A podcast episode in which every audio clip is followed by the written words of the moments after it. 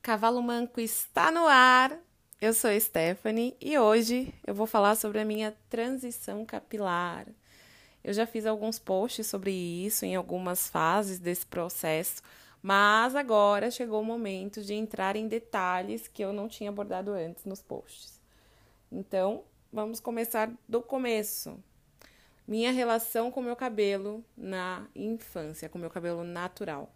Ela sempre foi muito tranquila, eu sempre amei meu cabelo cacheado e sempre me achei linda com ele. Isso nunca foi um problema. Eu nunca fui olhada de forma diferente, eu nunca sofri bullying na escola por ter um cabelo cacheado ou coisa do tipo. Por outro lado, eu também não mostrava muito meu cabelo como ele era, porque ele passava a maior parte do tempo preso no rabo de cavalo, que minha avó sempre fazia, e com bastante gel e creme para segurar o frizz ali.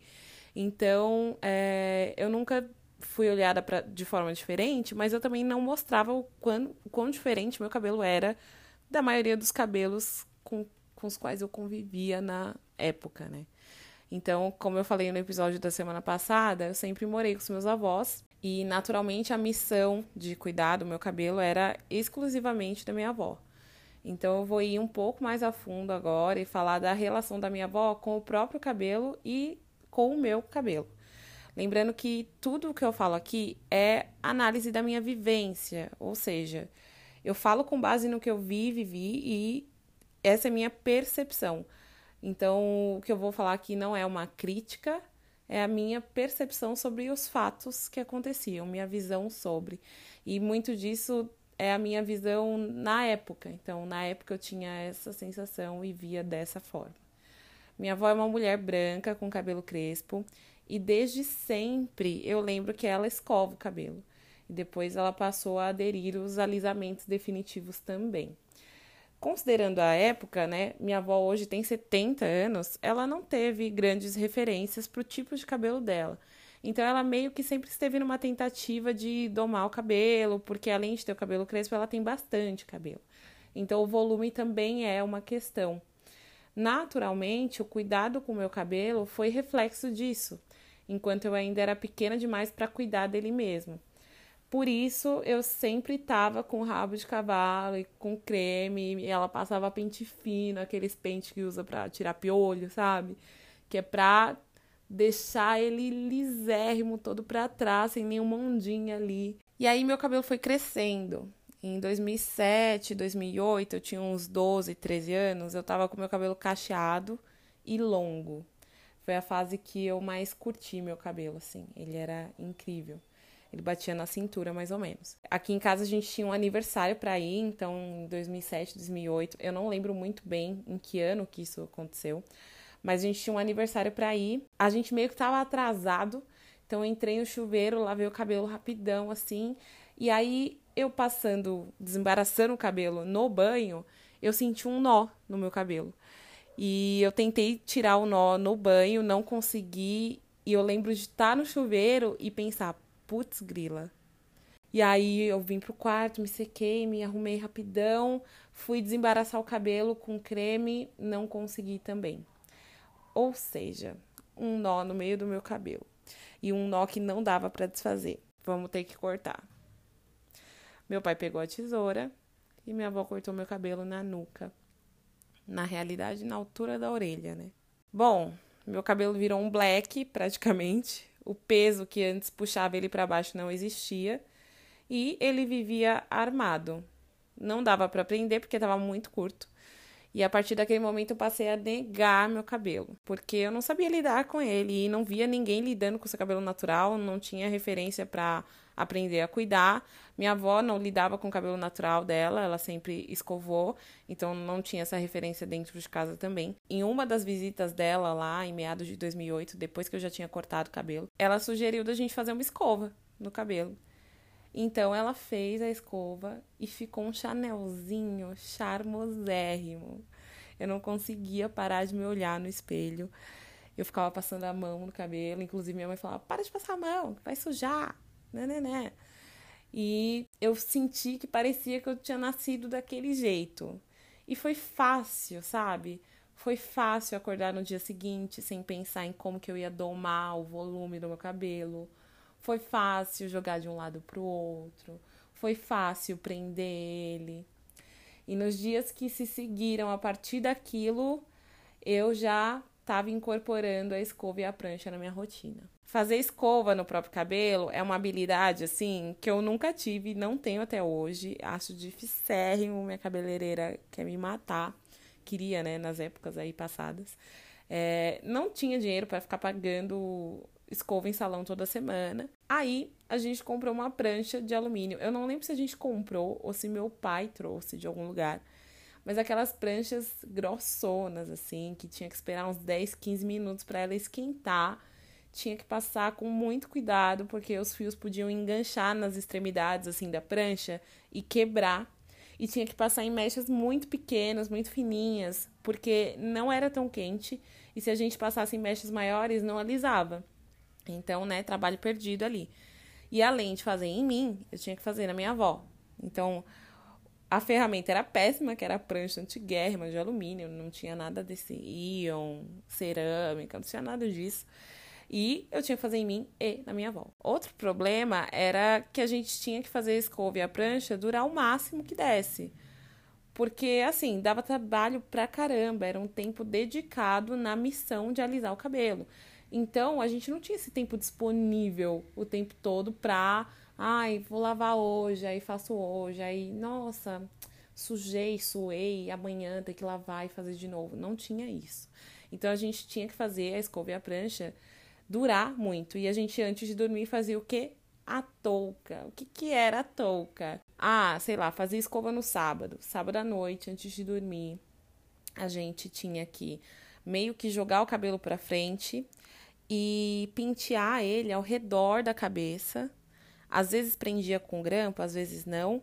E colocar uma touca de meia calça, aquela touca que a gente pega meia calça, corta as pernas, faz um nozinho e vira uma touca colocar uma touca de meia calça, porque isso ajudava o cabelo a não ficar marcado no dia seguinte, a continuar liso e, ali, e alinhado certinho e sem frizz. Então era isso que eu fazia toda noite antes de dormir com o cabelo escovado. E esse processo é um porre. Então, assim, tinha a questão de tomar muito cuidado, porque a prancha era horrível, fazer em mim e fazer na minha avó, e fazer em mechas fininhas e pequenas, o que demandava mais tempo. Eu nunca soube escovar, isso facilitaria o processo? Facilitaria, mas nunca soube, não tenho essa habilidade, não domino o secador escova, não tenho coordenação para isso. E todas as noites antes de dormir, fazer a touca para o cabelo não acordar marcado no dia seguinte. Eu fiz isso por uns três anos, de 2007, 2008 até 2010. E em 2010 eu fiz meu primeiro alisamento definitivo, minha primeira progressiva, que obviamente na época tinha formol, né? E o que, que o formol faz? Ele corrompe, ele quebra a estrutura do seu fio. Basicamente isso. São substâncias como amônia, que tem em vários produtos de cabelo. Ele abre a cutícula ele deixa o caminho livre para o formol chegar ao córtex, que é como o núcleo do cabelo, e ele ataca o que a gente chama de pontes de disulfeto, que é o que dá forma para o cabelo.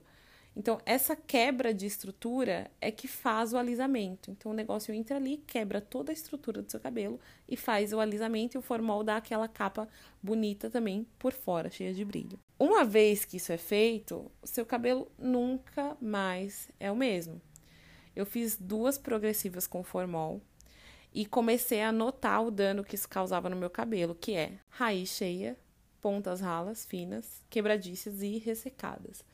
Meu cabelo não crescia mais. Ele nascia na raiz e quebrava nas pontas. Quando eu entendi a relação disso com o formol, eu parei com a progressiva continuava com a prancha quase que diariamente, mas não fazia mais progressiva. Essa rotina de prancha também danificava o cabelo, porque, né, temperatura altíssima ali todo dia para manter o cabelo lisinho, danifica o cabelo. Em 2013, eu conheci a Lu, que hoje é minha amiga para além de cabeleireira, e ela tinha um alisamento sem formol chamado molecular, que não só dava o efeito liso, mas também tratava o cabelo. E aí eu comecei a considerar essa possibilidade e fiz. e fiz durante os últimos seis anos. Meu cabelo realmente ficou mais saudável, ele voltou a crescer de um jeito uniforme. E foi depois da Lu que eu voltei a ter cabelão. Meu cabelo foi médio, assim, por longos anos, ele não crescia por causa do efeito do formol. E aí ele passou a crescer e foi na fase da Lu que eu tive cabelo na cintura. E eu me apeguei a isso por muito tempo, né? Um cabelão que eu não via desde o corte da minha avó na garagem de casa. Só que cabelo cresce. E quando crescia, eu voltava para a prancha até ter grana para marcar o próximo horário no salão. E quando eu voltava no salão, eu levava a bronca da Lu porque eu estava usando prancha. Era esse o ciclo sem fim da minha vida. E em 2019, assim, na viradinha do ano, eu comecei a reparar em mais cacheadas e crespas ao meu redor. Uma das minhas melhores amigas, a Carla, tinha começado a transição dela mais ou menos em 2016, e eu acompanhei parte do processo dela. Eu ia com ela lá na galeria fazer as tranças e tal, ficava horas sentada. E comecei a reparar um pouco mais que existiam pessoas crespas e cacheadas e pessoas assumindo seus cabelos naturais ao meu redor. Depois disso, eu comecei a pesquisar mais sobre cuidados, acompanhar algumas meninas em transição e estudar sobre isso, estudar sobre cabelo, estudar sobre componentes que ajudavam o cabelo e por aí vai. E aí eu me olhava em fotos antigas e eu me via naquele cabelo e eu resgatava as boas memórias que eu tinha com o meu cabelo natural. Porque, como eu disse no começo desse episódio, eu nunca tive uma relação ruim com meu cabelo. Meu cabelo sempre foi uma coisa ok, tipo, não era questionável, ninguém falava sobre. Então, naquele momento, eu percebi que eu já me via cacheada no futuro. Eu já me via num futuro com o cabelo natural. Mas eu tinha muito medo do durante. Na minha cabeça era assim: no presente eu tava com cabelo liso, porém cansadíssima de, de todos esses processos de prancha e eu tava cansada de danificar meu cabelo com prancha. E no futuro eu já me via com o cabelo cacheado, saudável, belíssimo, mas o durante não entrava na minha cabeça com tanta facilidade. Eu fui digerindo isso ao longo do ano de 2019. E em 9 de novembro de 2019, eu estava fazendo o meu último alisamento. E aí começa a minha transição capilar, porque a transição mental começou no começo de 2019, né? Com toda essa preparação psicológica. Bom, esse episódio já tá muito longo pro meu gosto. Eu decidi dividir esse tema em duas partes. Então, na próxima sexta, eu volto para contar como foram esses 356 dias em transição. E eu vou falar mais sobre as fases desse processo, fisicamente e psicologicamente, onde eu busquei inspiração, o que me ajudou a mascarar essa parte lisa e o que foi meu apoio. Vou falar também sobre o corte e vou responder as perguntas que vocês deixaram na caixinha que eu abri no Instagram do podcast. Então, me segue lá, arroba Cavalo Manco Podcast. Deixa sua pergunta, sua dúvida, sua questão sobre o processo de transição. E é isso. Um beijo e até a próxima.